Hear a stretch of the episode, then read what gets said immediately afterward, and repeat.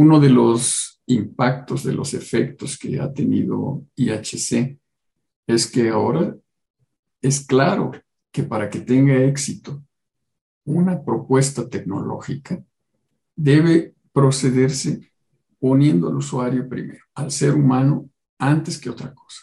Y lo que desarrollamos, lo que proponemos es qué cosa va a ser la experiencia de la persona o de las personas con esta propuesta.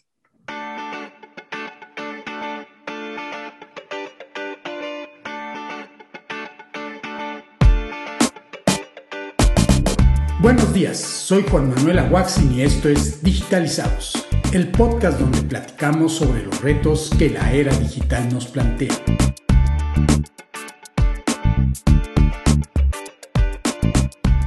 Hoy tenemos como invitado a José Alfredo Sánchez Huitrón, investigador adscrito al Laboratorio Nacional de Informática Avanzada y miembro del Sistema Nacional de Investigadores del CONACYT. En este episodio, Alfredo nos comparte sus conocimientos sobre la interacción humano-computadora. Nos explica cómo las capacidades y limitaciones ergonómicas y cognitivas están en el corazón de la interacción humano-computadora. Por otra parte, Alfredo expone el término experiencia humana, que busca darle una mejor calidad de vida a los usuarios e incluir una gran variedad de ellos. Dentro de sus trabajos más actuales está el estudio de la traducción del lenguaje de señas mexicano al lenguaje de señas brasileño.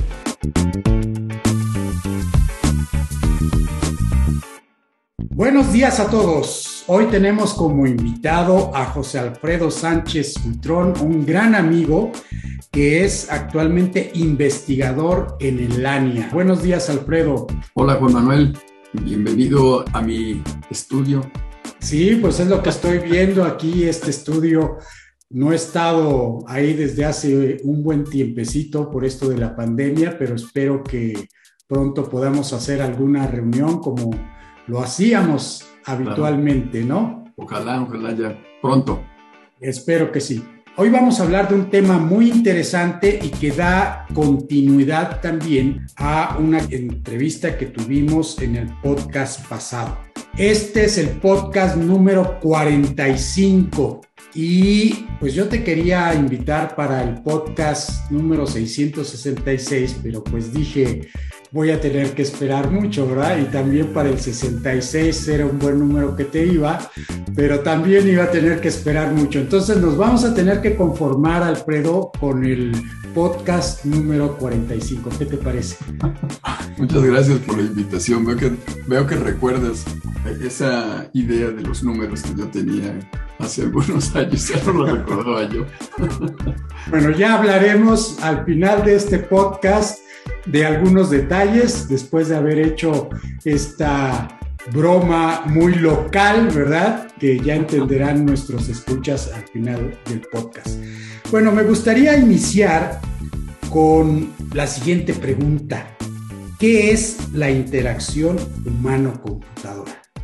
Pues, Juan Manuel, esa es una pregunta que se ha tratado de responder de muchas maneras. Hay Digamos que una respuesta muy general que tiene que ver con el estudio de los fenómenos que ocurren cuando se encuentra un ser humano con un equipo o una computadora o una tecnología de información. Entonces, todos los fenómenos que ocurren en ese encuentro son objeto de estudio de interacción humano-computadora o IHC, como nos gusta decirle a, la gente que trabajamos en esta área. Hay otras definiciones que son mucho más pragmáticas, ¿no? Eh, puede ser, por ejemplo, pues el, estudio de las formas en las que se relaciona el, ser humano con la tecnología y la generación de nuevas formas de interacción, nuevas, nuevas formas de relacionarse, ¿no? Entonces, eso pues involucra a muchas disciplinas, a muchas especialidades ¿no? Del área de tecnología y del área humana. Por naturaleza es un área inter y multidisciplinaria.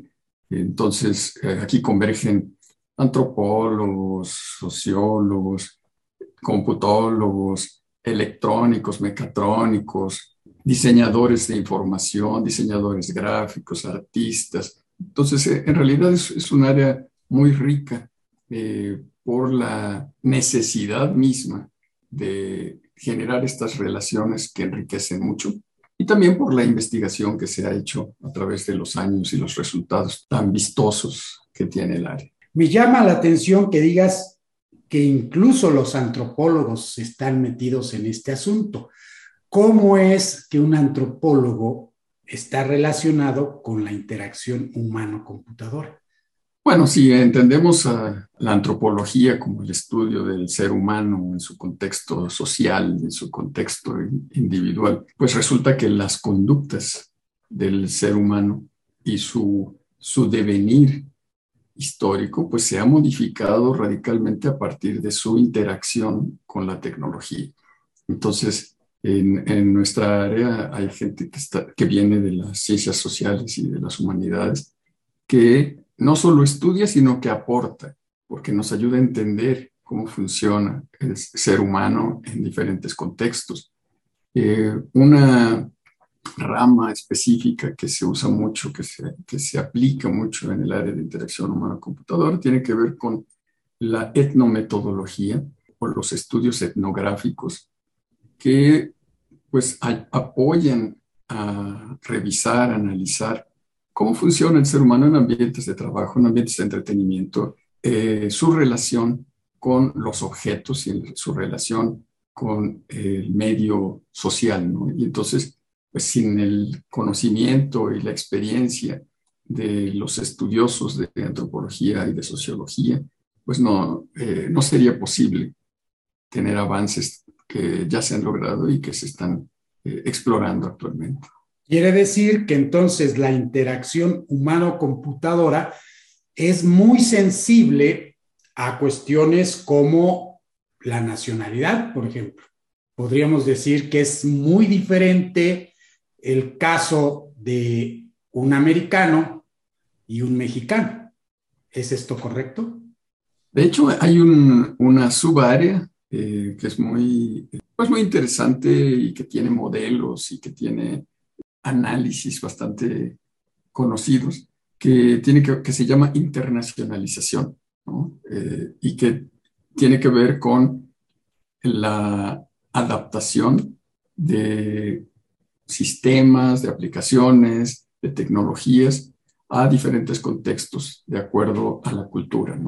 Eh, hay un, un, estudio muy antiguo en términos de, de, tecnología, que es de los 60s o 70s, que tiene que ver con cómo se comportan los grupos de acuerdo a su cultura en diferentes dimensiones. Entonces, esto incluye, por ejemplo, pues qué tanto respetas las jerarquías, qué tanto eh, eres capaz de trabajar en equipo, qué tanto eres capaz de esperar por resultados con paciencia. Y eso pues varía de cultura a cultura, ¿no? Entonces, en todas estas dimensiones, si se estudia al, al ser humano, resulta que los, los sistemas, las aplicaciones, las interfaces de usuario que son más adecuadas para esos contextos, pues son diferentes, ¿no? Entonces, son diferentes cuando, cuando tienes tolerancia, por ejemplo, a los resultados no tan precisos. Hay culturas que no, no, particularmente, por ejemplo, en América Latina o en algunas eh, culturas orientales, en los que no tenemos que realmente hablar de una hora exacta o de una precisión. No le damos la misma importancia que alguien que sería de otro país, por ejemplo, un país nórdico, donde podría ser extremadamente importante ese punto por ejemplo. No es por citar un ejemplo, pero hay muchísimas dimensiones en las que se pueden mover para entender eh, al ser humano y, como consecuencia, diseñar la experiencia que va a tener con la tecnología. Ahora, hablamos de diferencias, pero también yo creo que ya está relativamente bien establecido cuál es el esperanto de la interacción humano-computadora. ¿Es que existe el esperanto de la interacción humano-computadora o es algo que podríamos decir, pues está muy difícil desarrollar algo como eso? Ah, eso es una pregunta súper interesante. Creo que podemos hablar de patrones, patrones de interacción que se han desarrollado. Eh, creo que podemos hablar de cómo, eh, desde el punto de vista físico y desde el punto de vista cognitivo, existen patrones a los que en diferentes culturas el ser humano se puede adaptar, ¿no? Entonces, los patrones de interacción que se han desarrollado tienen cierta facilidad para su adaptación, para su adopción, porque se han desarrollado de acuerdo a las características, digamos, ergonómicas y cognitivas del ser humano. Entonces, así podemos hablar de ciertos tamaños, ciertos contrastes en colores, pero también en ciertas secuencias que son viables, que son posibles eh, para diferentes actividades. ¿no? Entonces, así como tenemos capacidades y limitaciones físicas que tienen que ver con la ergonomía, también las, tenemos desde el punto de vista cognitivo.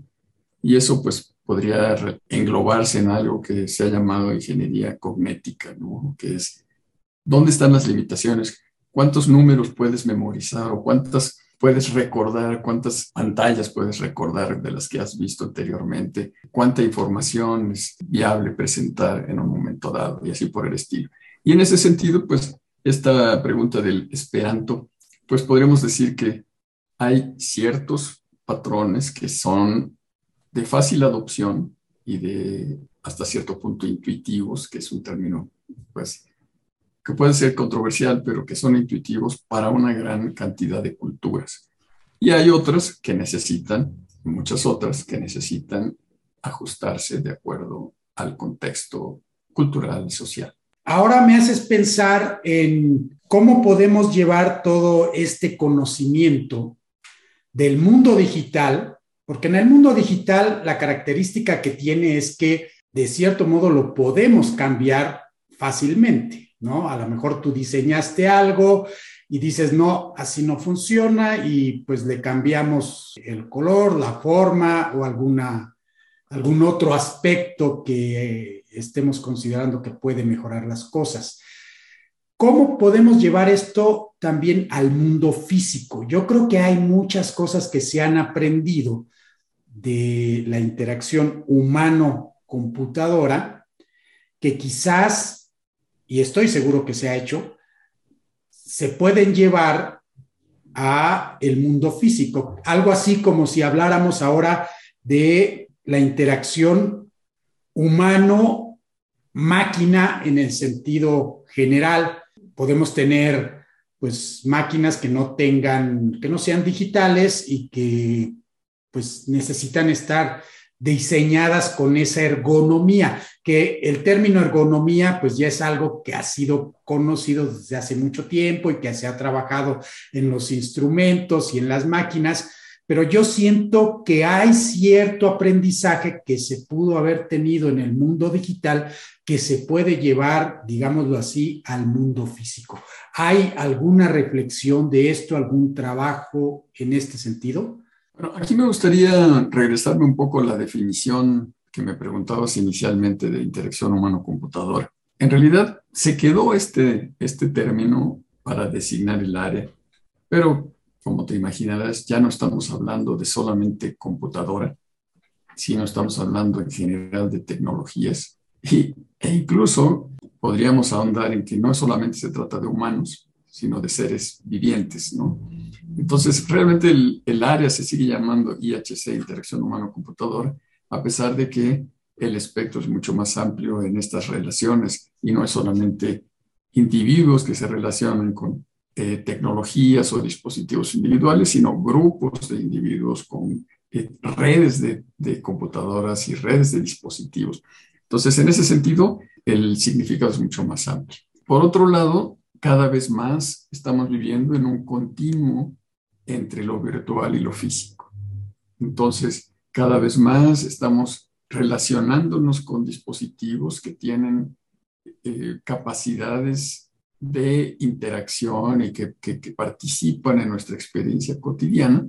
Y también existen eh, estos, estos objetos virtuales que incorporamos a nuestra experiencia física y viceversa, ¿no? Dispositivos físicos que incorporamos a, a través de realidad aumentada y a través de realidad virtual que incorporamos en el, en el mundo virtual, ¿no? Entonces, realmente hay un, hay un continuo que se está estudiando y que, por supuesto, tiene una incidencia importante en el diseño de la experiencia que tenemos los humanos, ¿no? Que es, bueno, y a pesar de que, de que estemos hablando de un dispositivo, como dijiste, analógico, que no, que no sea necesariamente computacional, pues el hecho de que tiene un potencial para participar en un ambiente virtual o en un ambiente mixto, pues ya implica que tiene que considerarse su diseño para ser incluido, independientemente de que pues, el diseño industrial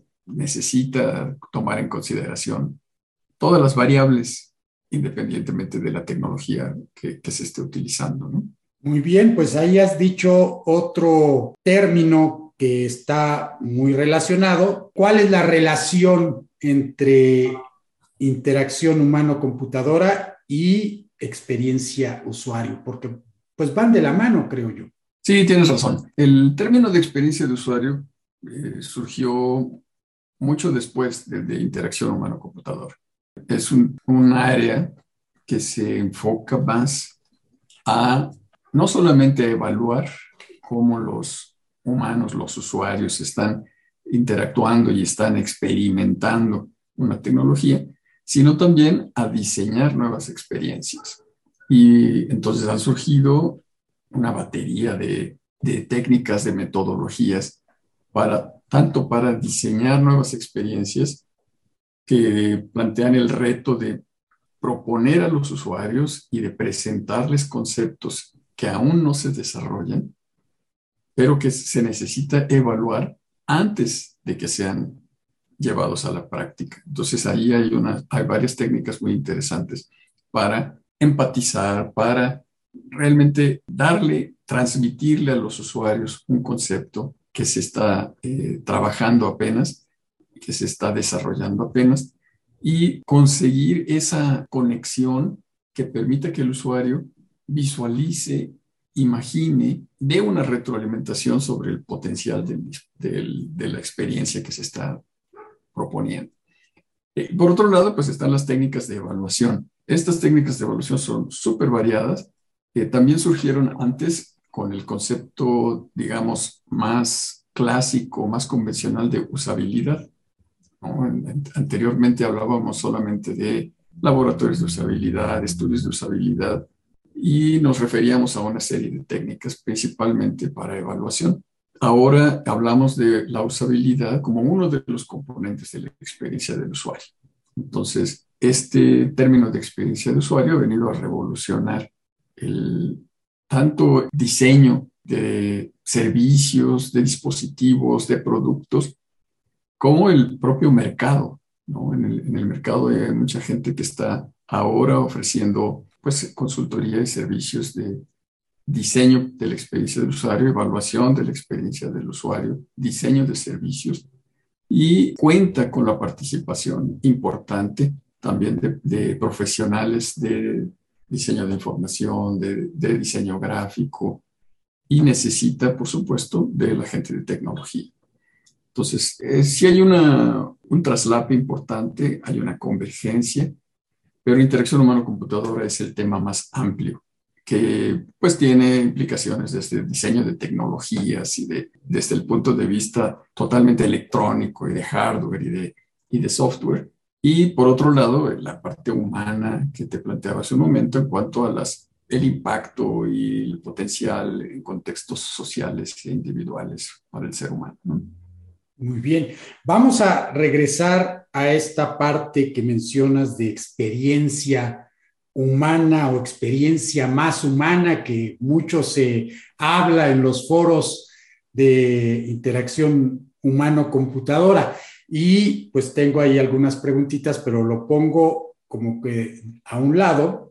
Y antes de pasar a eso, te preguntaría, ok, cuando hablas de usabilidad, ¿cómo haces la diferencia con ergonomía? porque seguramente muchos de los que nos están escuchando dicen, bueno, pues usabilidad finalmente es ergonomía o o no? No, eh, sin ánimo de, hacer menos a ninguna disciplina, cada cual tiene su, su lugar. creo que es muy importante distinguir que la ergonomía tiene que ver con los aspectos físicos, ¿no? antropométricos y con el, estudio de las mejores condiciones para trabajar, para operar eh, dispositivos físicos. ¿no? Y por otro lado, usabilidad es, una, es un concepto que tiene que ver con la eficacia, con la eficiencia y con la satisfacción del usuario con productos y servicios. Entonces, cuando tú evalúas eh, la usabilidad, pues tienes que evaluar también pues aspectos que tienen que ver incluso con las emociones de, los humanos, ¿no? Y con la aceptación de los productos o de, las, de los servicios que le estás presentando. ¿no? Y si vas más allá y vas a experiencia de usuario, pues tienes aspectos que tienen que ver con lo afectivo, con lo emocional, con lo empático, que, que es un, un desarrollo. Y pues esto puede también auxiliarse de la ergonomía, ¿no? Si, se trata de un dispositivo físico, pues simplemente si no es, no es algo que te permita trabajar de manera eh, relajada y de manera eficaz, pues entonces desde el punto de vista ergonómico no está logrando sus objetivos. Ok, excelente explicación. Creo que a partir de ahora a todo el mundo le quedará claro. Y ahora saquemos del cajón este aspecto del que hablaba, de experiencia humana, experiencia más humana. Yo creo que es un término que ha evolucionado. Y además, por otra parte, cuando decimos experiencia más humana, a mí me hace un poquito de ruido porque pareciera que dijéramos, bueno, pues este, si estamos hablando de alguna interfaz, por decir algo, eh, podríamos decir, híjole, pues esta interfaz qué poco humana es, ¿no? Explícanos más qué quieres decir con esto de experiencia humana, experiencia más humana. No, pues me, me gusta que preguntes esto porque es un área que yo he estado explorando recientemente. Cuando yo hablo de experiencia humana, me refiero principalmente a los aspectos que nos caracterizan como, como especie, en el sentido de compasión, de comedimiento, de empatía. Y cuando desarrollamos y cuando planteamos experiencias que consideran no solamente características eh, duras del, ser humano, sino también consideramos aspectos que van más allá, que, que, nos, que nos hacen considerados, que nos ayudan a entender mejor nuestro rol como diseñadores, como desarrolladores de tecnología, para dar una mayor calidad de vida a nuestros usuarios. Entonces estamos, creo yo, siendo más humanos. Pero también cuando incluimos a una gran diversidad de personas, porque en el pasado la interacción con la persona. Incluso llegó a ser algo que se hacía a posteriori. Tú desarrollabas el algoritmo que, hacía cálculos o que resolvía algún problema desde el punto de vista eh, numérico, cuantitativo, y después te preocupabas, bueno, ¿y cómo lo voy a presentar? ¿Cómo lo voy, voy a hacer para que los, los beneficiarios de esta tecnología la puedan aprovechar mejor?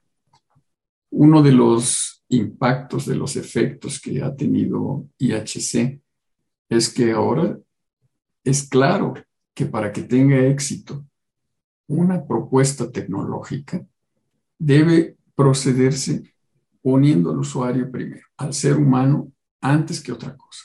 Y lo que desarrollamos, lo que proponemos es qué cosa va a ser la experiencia de la persona o de las personas con esta propuesta, con este desarrollo, con esta tecnología. Y a partir de ahí empezamos a prototipar y finalmente cuando ya la tecnología está entendida, tenemos que considerar una gran diversidad de personas. Y esto incluye personas que no hablan nuestro idioma, personas que no tienen la misma cultura o que, queremos incluir, personas que tienen discapacidades de algún tipo, ya sea visuales, auditivas, motoras, cognitivas, eh, y que al considerarlas, no solo los incluimos, sino que beneficiamos al total de los, al, usuario en general. Entonces, hay muchos ejemplos de, tecnologías que se han desarrollado pensando en que, ah, lo voy a hacer para que el usuario que tiene cierta discapacidad pueda tener acceso a la tecnología. Y resulta que ese camino que tú pensaste que era solo para alguien con una discapacidad es el que más va a utilizar el, global de los usuarios. Y generas una tecnología eh, empática, generas una tecnología que es más humana. Y bueno, yo creo que hay muchas causas, cuando me refiero a esto de ser más humano, muchas causas a las que los diseñadores, desarrolladores, tecnólogos pueden adherirse, ¿no? Entonces decir, ah, pues es que hay una necesidad de, por ejemplo, eh, apoyar a los migrantes, ¿no? Hay una migración constante de seres humanos y en ese proceso hay condiciones y hay contextos que no se están considerando a la hora de plantear una tecnología. Entonces, ¿qué se necesita hacer? Y ahí hay pues estudios y hay eh, investigaciones que están apoyando a ese grupo de usuarios y a esas características específicas. Entonces, ser más humano, creo yo, es adoptar una causa que nos permita utilizar nuestro, nuestras capacidades para apoyar a otros, para subir a otros al vagón de las tecnologías o de las ventajas que tiene lo que creemos que es progreso, pero que a final de cuentas muchas veces ni siquiera está entendiendo las necesidades de, de los demás. Entonces, todo el mundo se beneficia de este ser más humano y diseñar experiencias más humanas. Bien. Ahora, ¿hay alguna métrica que esté establecida para medir esto?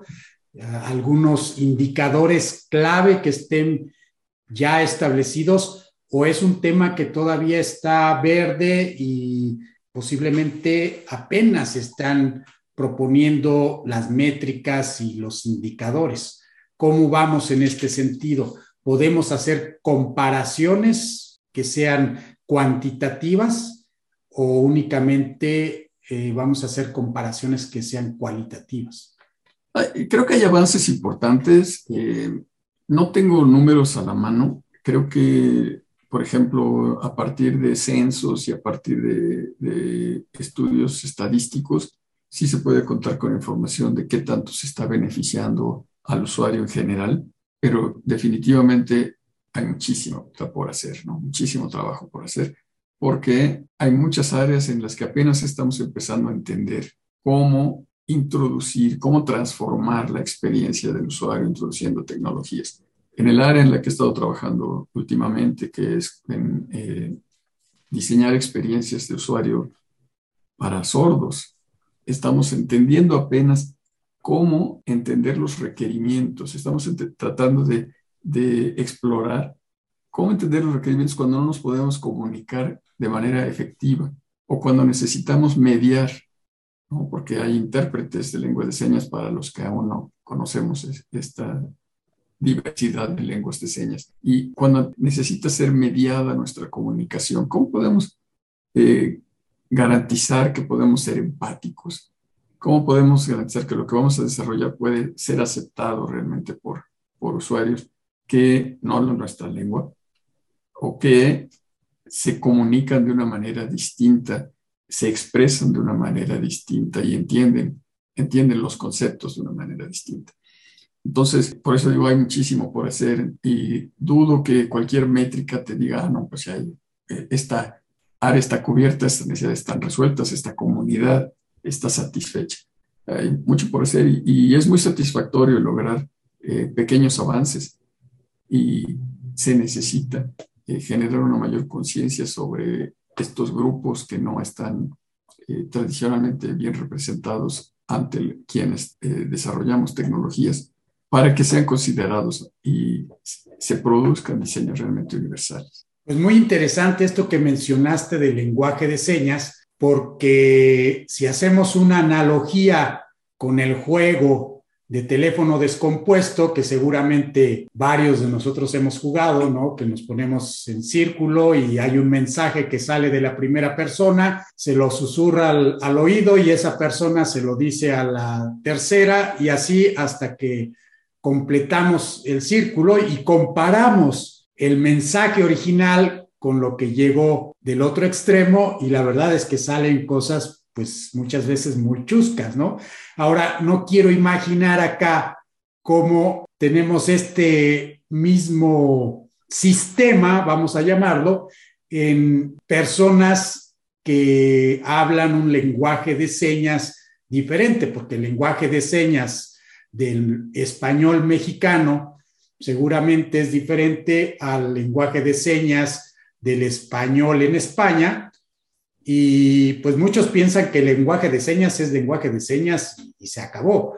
Eh, ¿Cómo han tratado ustedes con esta dificultad? Porque es un problema que no es nada evidente. Déjame, Juan Manuel, hacer una puntualización acerca de lengua de señas, porque creo que sí se necesita que conozcamos como sociedad nuestra limitación, nuestra limitante, y no pensar en que las personas con sordera, los sordos, tienen una discapacidad, cuando nosotros deberíamos pensar es que los que tenemos discapacidad somos los que no sabemos comunicarnos en su lengua. Exactamente. Entonces, primero eso. Segundo, la lengua de señas, las lenguas de señas, podríamos pensar que son prácticamente independientes de las lenguas orales habladas.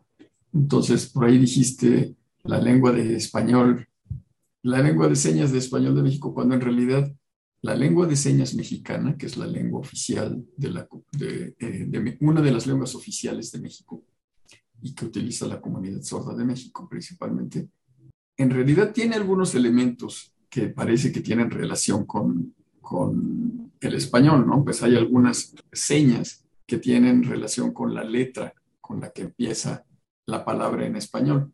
Pero cada vez hay un movimiento, particularmente de la comunidad sorda, a adoptar señas que son independientes del lenguaje dominante, del idioma dominante. Entonces, que en este caso es el español en México o el, o el francés en Francia y así por el estilo. ¿no? Y también es muy importante entender que la lengua de señas mexicana es diferente de la lengua de señas de Guatemala, de la lengua de señas de Argentina, a pesar de que en todos estos países se habla español cada uno de estos países tiene su lengua oficial de, señas. Y, e incluso dentro de un país puede haber más de una lengua de señas. Entonces, en México, por ejemplo, está la LSM, que es la lengua de señas mexicana, y está la lengua de señas maya, que se habla, de hecho, o se utiliza en la península y en, en, parte de la cultura maya. Pues. Entonces, en, en ese sentido, es un reto ya comunicarse con una cultura que, que tiene sus propias formas de expresión. Y uno de, las, de los pasos clave para diseñar experiencia de usuario es el de empatizar. ¿Cómo puedes empatizar si no eres capaz de expresarte en la lengua de los usuarios? Entonces, un, un, paso importante es que sí tenemos que por lo menos conocer los elementos de una lengua de señas si queremos desarrollar para sordos. O tenemos que conocer Braille si queremos desarrollar para, para ciegos, ¿no? No debería hablar de ese tema porque no es mi área, ¿no? He, trabajado un poco más con sordos, pero para eh, ubicar sobre el reto que representa. Entonces, ahora mismo hemos estado trabajando en una propuesta para traducción entre lengua de señas mexicana y Libras, que es la lengua de señas oficial en Brasil para la comunidad sorda. Y el, el reto es enorme porque bueno, para empezar, están involucrados dos idiomas dominantes, el español y el portugués, de los investigadores.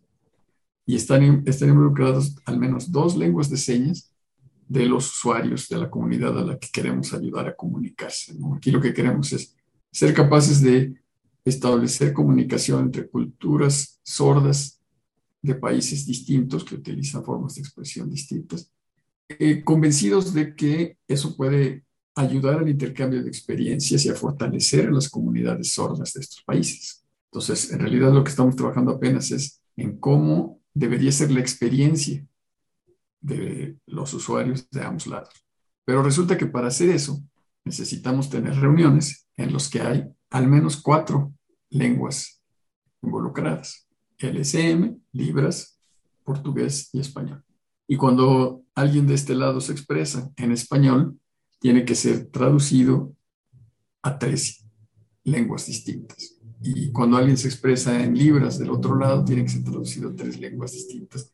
Entonces es un, es un reto, estamos, hemos estado aprendiendo sobre la marcha, porque no hay mucha experiencia sobre esto, y creo que el resultado va a ser tal vez un, un pequeño avance, pero creo que puede detonar un área importante en la manera de trabajar con comunidades de, este, de esta naturaleza.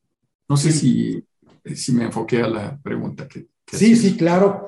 Ahora acá me surge otra pregunta. Entiendo que están en el inicio de este proyecto y lo primero que viene a mi mente es preguntarte en dónde está o en dónde estará el uso de la tecnología para este proyecto. El concepto está en desarrollo. Eh, tenemos un prototipo muy básico inicial eh, que está generando uno de nuestros estudiantes en Lania y está trabajando con el apoyo de usuarios sordos de, ambos lados e intérpretes. En el caso de Brasil, de portugués a, Libras y en el caso de, de, México, de LSM a español.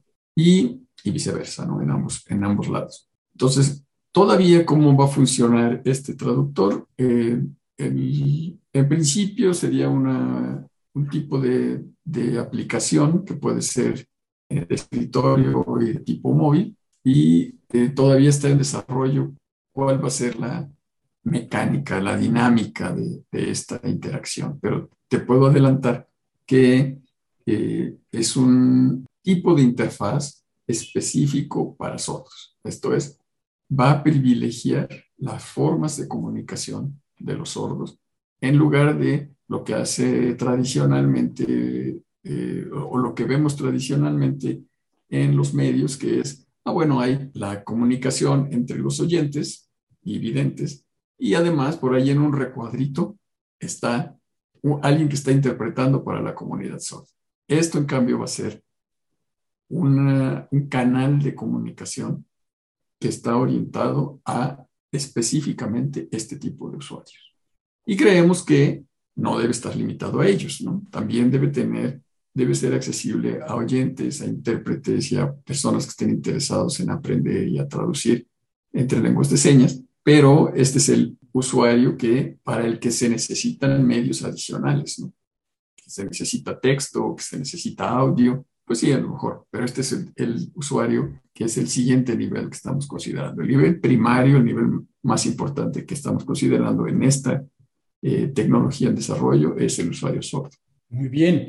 Ahora hablamos de este proyecto, hay mexicanos implicados, hay brasileños, culturas diferentes, y pues esto me hace recordar también un concepto que has definido, que es el de apropiación cultural.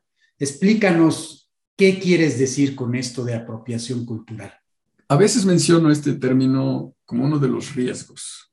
¿no? Eh, existen riesgos para el, desarrollador, para el diseñador, porque en el mundo de la tecnología y en el mundo de la ingeniería y también en el mundo del diseño hay una tendencia a la arrogancia, a, a, llegar a pensar que tienes la solución a los problemas y que simplemente que los usuarios no se adaptan, no la aprovechan o no eh, tienen la flexibilidad o la disposición para aprovecharla. Entonces, yo hablo aquí de, apropiación tecnológica o de apropiación cultural, perdón, cuando sin conocer lo suficiente, y, es un riesgo en el que eh, puedo estar cayendo ya, ¿no? O que trato de, de, librarme, pero yo no puedo hablar en representación de una cultura a la que no conozco lo suficiente. No puedo hablar en representación de usuarios entre quienes no me encuentro, ¿no? Entonces yo puedo intentar trabajar con ellos, puedo intentar empatizar, pero realmente no, los, no me puedo apropiar de su cultura. Entonces ese es uno, uno de los riesgos. Uno paralelo es este de paternalismo tecnológico, que es este que, te decía que es, llegamos con la idea de que tenemos la solución y que son los usuarios los que no, los que no se adaptan. Entonces, la apropiación cultural es un riesgo porque caemos en ello. Como hay poco conocimiento del tema, pues resulta que yo ya puedo sentirme, ah, pues yo soy el experto en el área. Y entonces hablo como si supiera, como si fuera miembro de la comunidad y en realidad no lo soy. Entonces eso le puede pasar a un antropólogo que viene y eh, estudia a una comunidad eh, indígena en México y como realmente conocemos poco de esa comunidad, resulta que él se convierte en el representante de ellos cuando en realidad no lo es y podría estar pues cayendo en esta apropiación indebida. Considero que este proyecto pues es sumamente ambicioso y es el tipo de proyecto en el que muchos se identifican, muchos sueñan, yo he visto muchos chicos mexicanos que quieren estudiar computación o tecnologías de la información y que tienen en mente hacer un proyecto como este para ayudar a la gente que tiene algún tipo de diferencia, ¿verdad? Algún tipo de problema de salud. Es algo que he visto en la comunidad mexicana creo que podrías inspirar a muchos si nos platicaras cómo es que llegaste a este proyecto, algo así como si fueras a hacer la conferencia TED en cinco minutos que se titula De la interacción humano-computadora al lenguaje de señas. Háblanos sobre este recorrido, cómo surgió, quiénes interactuaron, cómo te viste envuelto en este proyecto. Déjame primero comentar sobre este tema de que mencionas de interacción, pasar de la interacción a la experiencia, ¿no? De cómo se puede llegar. También regresando un poquito a la apropiación eh, y al paternalismo. En, este, en esta área, por ejemplo, hay mucha gente que pensó en algún momento que usando un guante de estos para realidad virtual. Dicen, pues es que con esto ya está resuelto el problema. De hecho, hay artículos, muchos artículos de personas que dicen, ya lo resolví. Con mi guante de realidad virtual puede reconocer todas las letras de la lengua de señas que yo quiera. Imagínate que tú digas, ah, pues ya, ya sé hablar francés porque ya conozco todas las letras del alfabeto francés es, equivalente, ¿o no? Si nos vamos a ruso, que ahorita está de moda, ¿no? Ya sé hablar ruso porque ya me aprendí el alfabeto cirílico. Y pues, el, imagínate, por un lado es eso, por otro lado, la lengua de señas es, algo, o las lenguas de señas, eh, implica, involucran no solo las manos y, y las manos en el espacio, sino también expresiones faciales y corporales a la hora de comunicarse.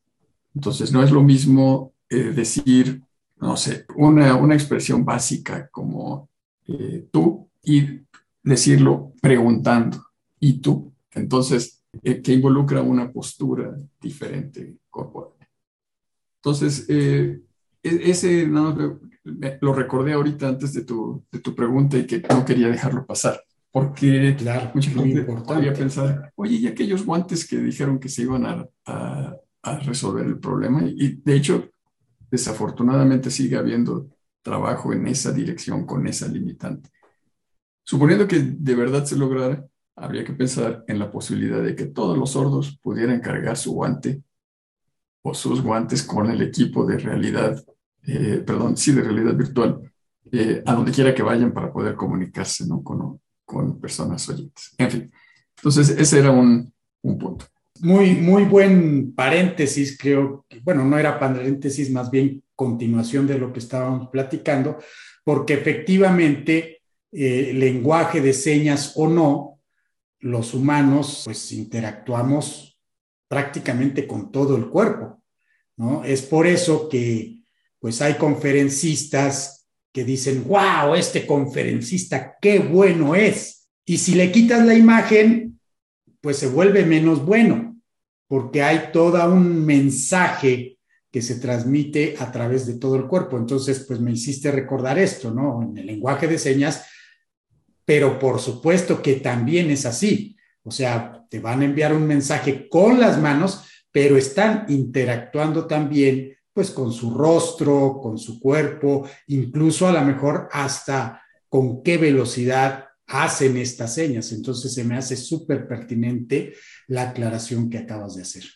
Entonces, pasando a tu eh, exploración de por dónde yo empecé a trabajar con estos temas. Bueno, en el área de interacción humano-computadora, eh, pues trabajo desde que hice el doctorado.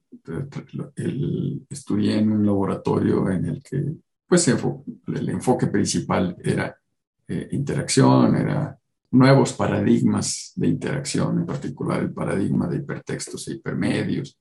Entonces, a partir de ahí, y cuando regresé a México y en particular a la Universidad de las Américas Puebla, pues establecí un laboratorio, tuve el apoyo tanto externo como interno, eh, que me permitió establecer un laboratorio con muy buenos estudiantes, en el que estuvimos trabajando en diferentes proyectos con diferentes tecnologías, con diferentes enfoques, explorando nuevas formas de, interacción. Y entonces lo mismo hicimos, eh, trabajos en el área de visualización, que en el área de interfaces cerebro-computadora, que en el área de eh, representación de conocimiento.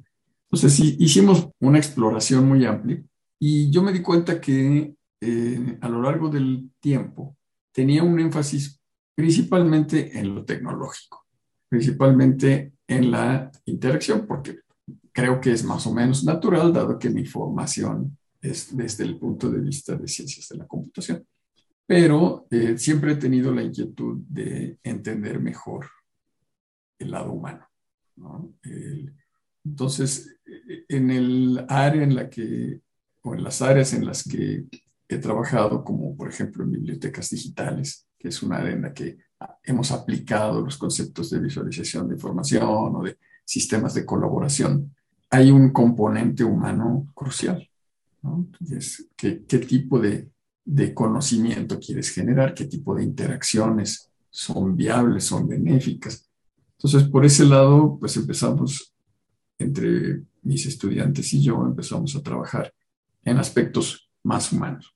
Ya en, en Lania, a partir de hace cinco años, empezamos a, explorar temas definitivamente más orientados a experiencia de usuario, más eh, orientados a, la temática de el lado humano, el lado de diseño de la experiencia y el, encuentro que, creo que me marcó para empezar a trabajar en el área de apoyo a usuarios con discapacidades en una reunión en, Guatemala con el grupo, un grupo de investigadores de América Latina. Pues se hicieron algunas presentaciones y a mí me marcó mucho la presentación que hizo la doctora Soraya Prich, que se enfocaba principalmente al, al, tema de apoyo a usuarios sordos. Y en general el apoyo a usuarios con discapacidades a mí me llamó la atención, pero surgió esta esta colaboración y a partir de entonces, de hecho, Soraya sigue apoyando como coasesora en, en algunos de sus proyectos, específicamente en este, en el que comentábamos de traductor entre lenguas de señas y del lado brasileño, pues ha sido crucial su, su participación. Y bueno, un, un punto anterior que me marcó fue este libro de Jeff Raskin sobre la interfaz humana el libro se llama The Humane Interface, humane, no, no human, en el sentido de que se refiere a interfaces que consideran las limitantes y las capacidades cognitivas de las personas y no solamente el potencial de la tecnología. Entonces, a partir de ahí, ese libro que yo lo usé, que lo he usado durante mucho tiempo como una referencia y que lo usé como apoyo a cursos de interacción humana-computadora, pues yo pienso que es la base para un nuevo enfoque que ahora debería llamarse no solo la interfaz humana, sino la experiencia humana. Si vamos más allá de solamente el canal de la comunicación y nos, nos encontramos con la experiencia de manera más global. Entonces, e, ese fue un, un recorrido que, que, yo fui haciendo eh, siempre con el ser humano en la, en la mira y con las metodologías que se, eh, echando un ojo a qué cosas se ha desarrollado y también qué se ha propuesto, que, con qué herramientas contamos y también pues a partir de los aprendizajes propios, como hemos ido eh, llegando a esta etapa en la que pues se tienen grandes satisfacciones a partir de, no solamente por generar cosas innovadoras, no solamente por aprovechar mejor la tecnología, sino también por entendernos mejor, entender mejor nuestras, nuestro contexto, nuestro papel, eh, nuestras capacidades como seres humanos y como, como personas con, con capacidades para eh, relacionarnos y apoyar mejor a quienes nos rodean. Una excelente carrera, Alfredo. Prácticamente yo vi el inicio de tu carrera desde que llegaste a la universidad, que coincidimos juntos en la Universidad de las Américas. Y bueno, pues obviamente durante todo este tiempo he estado observando todo lo que haces y pues no me sorprende que hoy en día estés trabajando en temas como este que nos has descrito. Hablemos ahora, por último, sobre cómo ves el futuro de esta área en relación al metaverso. ¿Qué nos puedes platicar que sea interesante? Porque hay opiniones compartidas en esto del metaverso, ¿no? Hay quienes son muy entusiastas, que prácticamente lo ven como un nuevo nacimiento de una tecnología como lo es Internet, que al principio, pues hay una entrevista por ahí muy conocida de Bill Gates, en el que lo entrevistan y le dicen, bueno, sí, pero es que es eso del Internet, no, pues es que vas a poder ver una película eh, gracias a Internet y el que lo entrevista dice, bueno, pues sí, pero yo ya puedo ver películas, ¿no? Entonces no se comprendía el impacto, ¿no? Y entonces muchos están de este lado en que son muy, muy entusiastas y hay otros que dicen, no, pues este, finalmente los humanos, pues este, somos muy del mundo físico y va a estar bien por un ratito, nos vamos a divertir, pero después seguramente vamos a abandonar ese mundo y además la tecnología es muy cara. ¿Cuál es la opinión de un experto en relación al metaverso y la interacción humano-computadora? Yo diría que soy muy optimista eh, respecto al potencial de estos conceptos emergentes. Creo que no solamente, no solamente es viable por las tecnologías que ya están disponibles, eh, unas formas de interacción nuevas y no solamente para entretenimiento, sino para tus actividades cotidianas. Creo que se han hecho posible gracias a tecnologías que van desde eh, Internet de las Cosas hasta 5G, también desde el lado humano, un mayor conocimiento sobre las necesidades y sobre las preferencias y lo, lo que los usuarios realmente disfrutan y, pueden aprovechar. Entonces, en ese sentido, creo que, creo que nos podemos dar el lujo de ser optimistas, siempre y cuando en el diseño de estas nuevas tecnologías y de los ambientes y escenarios, pues se ponga al usuario en primer lugar y se, se desarrolle no guiados por la tecnología disponible, sino por el potencial de las personas en esos contextos. Y en la medida de que eso se logre, creo que habrá avances interesantes. Y aunque no es una tecnología, no son tecnologías que conceptualmente se hayan inventado recientemente, ¿no? Pues tuvimos eh, auge de sistemas de este tipo hace 15 o 20 años, por ejemplo, Second Life y ambientes virtuales de, de ese tipo, pero que no despegaron porque pues eran lentos, porque, porque la tecnología no estaba ahí. Y, pues podemos establecer un paralelo con, no sé, el primer aire de inteligencia artificial, cuando todo el mundo estaba entusiasmado y después se cayó porque pues la tecnología no estaba ahí, ¿no? Pero los conceptos son los que ahora están están de moda nuevamente. Sí, eso me recordaste precisamente. Entonces, creo que eh, en ese sentido, así como inteligencia artificial ahora está presente en prácticamente cualquier contexto que te imagines, el metaverso va rápidamente a avanzar y a evolucionar si consideramos estas experiencias humanas ante todo.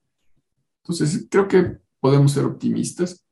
Creo que si hay mundo físico todavía en los próximos años, también va a haber un mundo virtual paralelo y va a ser muy divertido. Va a, ser, va a generar nuevas experiencias que nos van a ayudar a conocernos mejor, a entender no solamente nuestras capacidades, sino también nuestro potencial en un contexto diferente.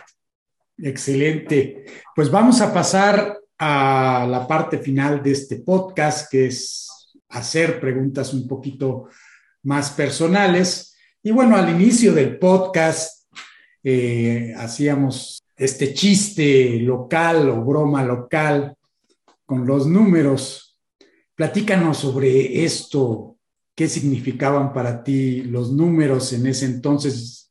Parece ser, por lo que me comentaste al inicio del podcast, que bueno, ya no es como que parte de lo que es, pues no sé cómo llamarlo, tu cotidiano o tus este, habitudes, eh, costumbres. Háblanos de, de esa época en donde los números tenían cierta importancia para ti o pues eran un juego a lo mejor, ¿no? Pero lo jugabas bastante.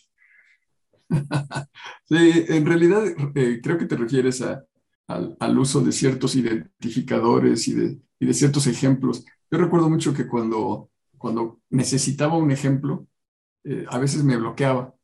Cuando estaba un ejemplo, ah, vamos a ver, un número de estudiante o un número de producto o eh, una variable, un valor para una constante. Entonces, siempre tenía a la mano un número específico para cuando se necesitara y, que fuera más fluido. Entonces, también pues, era parte de un estilo, ¿no? de una personalidad que quería, pues hasta cierto punto promover, porque, eh, bueno, siempre, creo que siempre fui considerado como un académico serio especialmente desde el punto de vista de los estudiantes. Eh, tú y yo nos conocemos en otros, en otros ambientes y sabrás que no soy tan serio, pero los estudiantes me consideraban como realmente alguien adusto y severo. Y entonces eh, creo que yo mismo quería que así se quedara. Y entonces por eso seguía utilizando esos ejemplos medio macabros a veces, ¿no? Y para que generaran ese ambiente de misterio. Como bien mencionas, eso ya es parte del, del pasado, fue una época y bueno, ahora en particular tengo estudiantes solamente de posgrado, son gente de otro estilo y, quiero promover más un ambiente más humano, de mayor empatía, de, pues realmente los años ayudan a entender que se puede tener mayor colaboración, mayor eh, motivación por parte de un grupo cuando estamos en la misma sintonía y sin esas distancias pero de cualquier manera fue divertido. Claro. Sí, y creo que entendiste muy bien, es más, creo que entendiste perfectamente hacia dónde iba yo con, con mi pregunta. Y de ahí quiero hacerte eh, otra pregunta que, bueno, ya respondiste en parte, pero tú como académico que ya tiene una carrera pues bastante respetable, que has estado en diferentes universidades, que has colaborado con investigadores alrededor del mundo. ¿Cómo es la evolución de este académico? Porque cuando llega uno del doctorado, y yo mismo lo, lo viví, pues a veces no tiene uno, no sé si decir los pies en la tierra o no tiene uno una fotografía real de lo que son las cosas, o viene uno con mucha inercia, no sé qué sea, pero pues un profesor recién llegado de un doctorado, pero por supuesto que no es lo mismo que un profesor que tiene la trayectoria que hoy en día tú tienes. Háblanos un poco sobre este recorrido, cómo fuiste cambiando algunas buenas anécdotas que tengas por ahí que te hicieron reflexionar como académico y en el que a lo mejor tomaste esa decisión de, mm, bueno, ya no quiero ser visto como este profesor eh, estricto, duro, y entonces cambias tu estrategia. ¿Qué nos puedes contar sobre esto? Pues pides hacer un, ejercicio de, introspección y de, de recorrido histórico bastante complicado, porque se ha, dado de una manera natural, ¿no? no tal vez no, no ha sido tan consciente, eh, tan explícito ese, una decisión de cambiar, sino pues esos son aprendizajes. Entonces, así como anécdota, yo recuerdo al, volver a la USLAP, eh, haber visitado a un mentor nuestro común, que es Antonio Sánchez Aguilar. A quien le enviamos un saludo, porque me dice que escucha todos los podcasts de digitalizados. Entonces, Toño, un saludo, siempre estás presente con nosotros. Así es. Recuerdo que, que fui a visitar su oficina, que era vicerrector de sistemas en esa época, y me dijo, como con ese ánimo de poner los pies en la tierra, de ayudarme a poner los pies en la tierra, me dijo, qué bueno que ya terminaste el doctorado, recuerda que no eres alguien especial. Y yo me quedé, ¿cómo? ¿Por qué me dice eso? recuerda que no eres alguien especial. No somos especiales. Pero bueno, eh, de alguna manera eh, era como una advertencia, o yo así lo interpreté, de, bueno, hay que tener humildad. Eso es algo muy importante. Si tienes una experiencia que otros no han tenido, pero que pueden tener. Y tienes eh, sobre todo algo que aportar de lo que has aprendido, pero también tienes mucho que aprender. ¿no? Y, lo vas a hacer en la medida en que tengas humildad para enfrentarte a retos nuevos y a crear tus, propias, tus propios retos y oportunidades.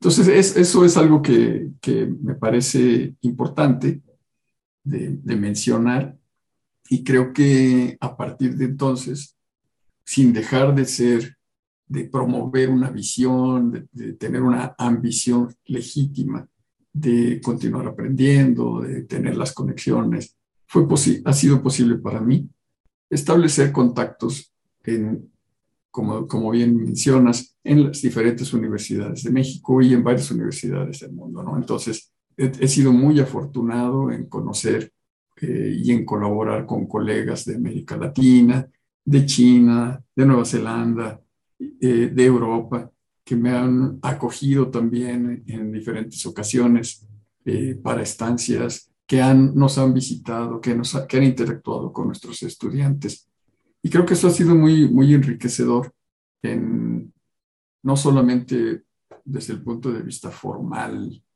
académico y de, disciplinas compartidas, sino también la exposición a una perspectiva más completa de dónde nos ubicamos, de dejar esas ideas de somos el mejor de la galaxia, el mejor del de, la, mejor universidad o el mejor grupo.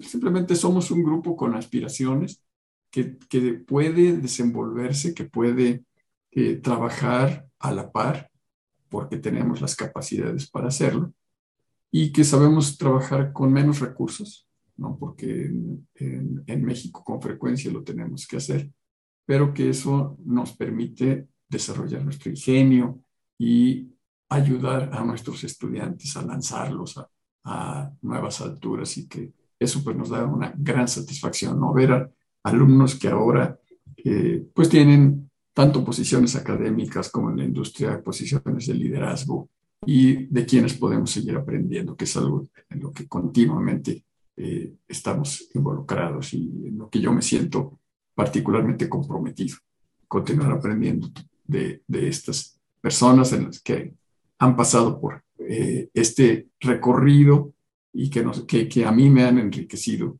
al trabajar en colaboración con ellos. Pues un recorrido muy bonito y creo que lo mencionabas hace rato, eh, que has visto a varios de tus exalumnos y ahorita lo volviste a mencionar pues en diferentes posiciones, trabajando en temas que muy posiblemente tú los inspiraste y pues eres como que el ancestro de lo que hoy en día están desarrollando, ¿no? A mí lo menciono porque a mí me sorprendió un colega en Francia que tenía eh, su árbol genealógico. Mi asesor de tesis fue tal y su asesor de tesis fue tal y llegaba muy lejos, ¿no? Llegaba a, personajes eh, franceses porque él estaba orgulloso, como Laplace, ¿no? Entonces dices, wow. Entonces aquí eh, en México, pues empezamos a ver que esto se empieza a dar, ¿no? conocemos a alguien brillante, le decimos, oh, ¿quién fue tu asesor de tesis? No, pues fue tal, ah, oh, ya lo reconocemos, ¿no? Eh, ¿Cómo has vivido tú esta relación con tus exalumnos? ¿Tienes aún una conexión, un contacto con ellos que es estrecho? ¿Notas en cierta forma tu influencia en sus trabajos? Platícanos un poco sobre este aspecto. Bueno, eh, tengo contacto con muchos de ellos, principalmente a través de las redes sociales. Eh, creo, que eh, no soy tan asiduo, pero sí me permite ver su trabajo, sus, enterarme un poco de sus vidas y por supuesto que me da mucho gusto cuando veo que tienen éxitos, que tienen logros y me gusta pensar que algo he tenido que ver con ese avance, con esos éxitos. Y en, ocasiones me han contactado para pedirme pues cartas de recomendación o alguna, algún consejo sobre algún reto o alguna decisión que necesitan tomar. Entonces también me da gusto y siempre, siempre que puedo es, cuentan con mi apoyo. Eh, estoy más en contacto con los más recientes, creo que eso es algo también natural. Poco a poco algunos han ido pues distribuyéndose, esparciéndose por diferentes contextos y entonces de algunos sé muy poco, pero me da muchísimo gusto cuando me encuentro alguno o cuando alguno me contacta y me actualiza sobre lo que, sobre lo que ha estado haciendo. De verdad es muy satisfactorio pensar que eh, a través del esfuerzo que hicimos de manera conjunta en algún momento para producir un prototipo, para generar un documento de tesis, para producir artículos, de alguna manera ha ayudado tanto a avanzar un poquito eh, en el conocimiento como a, avanzar en sus metas, en las metas de, de estos exalumnos. Y pues ya es un, número bastante grande, entonces pues, saludos a todos. Realmente me, dará muchísimo gusto que alguien escuche este saludo y, y tenga alguna, alguna respuesta pues ya lo escucharon, exalumnos del doctor Alfredo Sánchez. Eh, si no lo han hecho, pues renueven el contacto con Alfredo y creo que podemos ahora aprender de aquellos que en algún momento dado eran pues estudiantes de tantos académicos que hay en nuestro país y que han entregado su esfuerzo por sacar adelante a estos chicos y que eh, hacer investigación, eh, se, se, comparte el entusiasmo de tener logros juntos y pues creo que eres alguien que ha contribuido mucho en la computación en México. Pues te agradezco muchísimo, Alfredo, este podcast, esta charla. Al contrario, pues, Manuel. Vamos a, continuarla con alguna carnita asada, como lo hacíamos antes de la, de la pandemia, que pues todo quedó eh, interrumpido, ¿verdad? Eh, te envío un gran abrazo y pues te digo hasta la próxima. Un gusto conversar contigo. Gracias por, tu calidez, gracias por la, invitación. Hasta luego.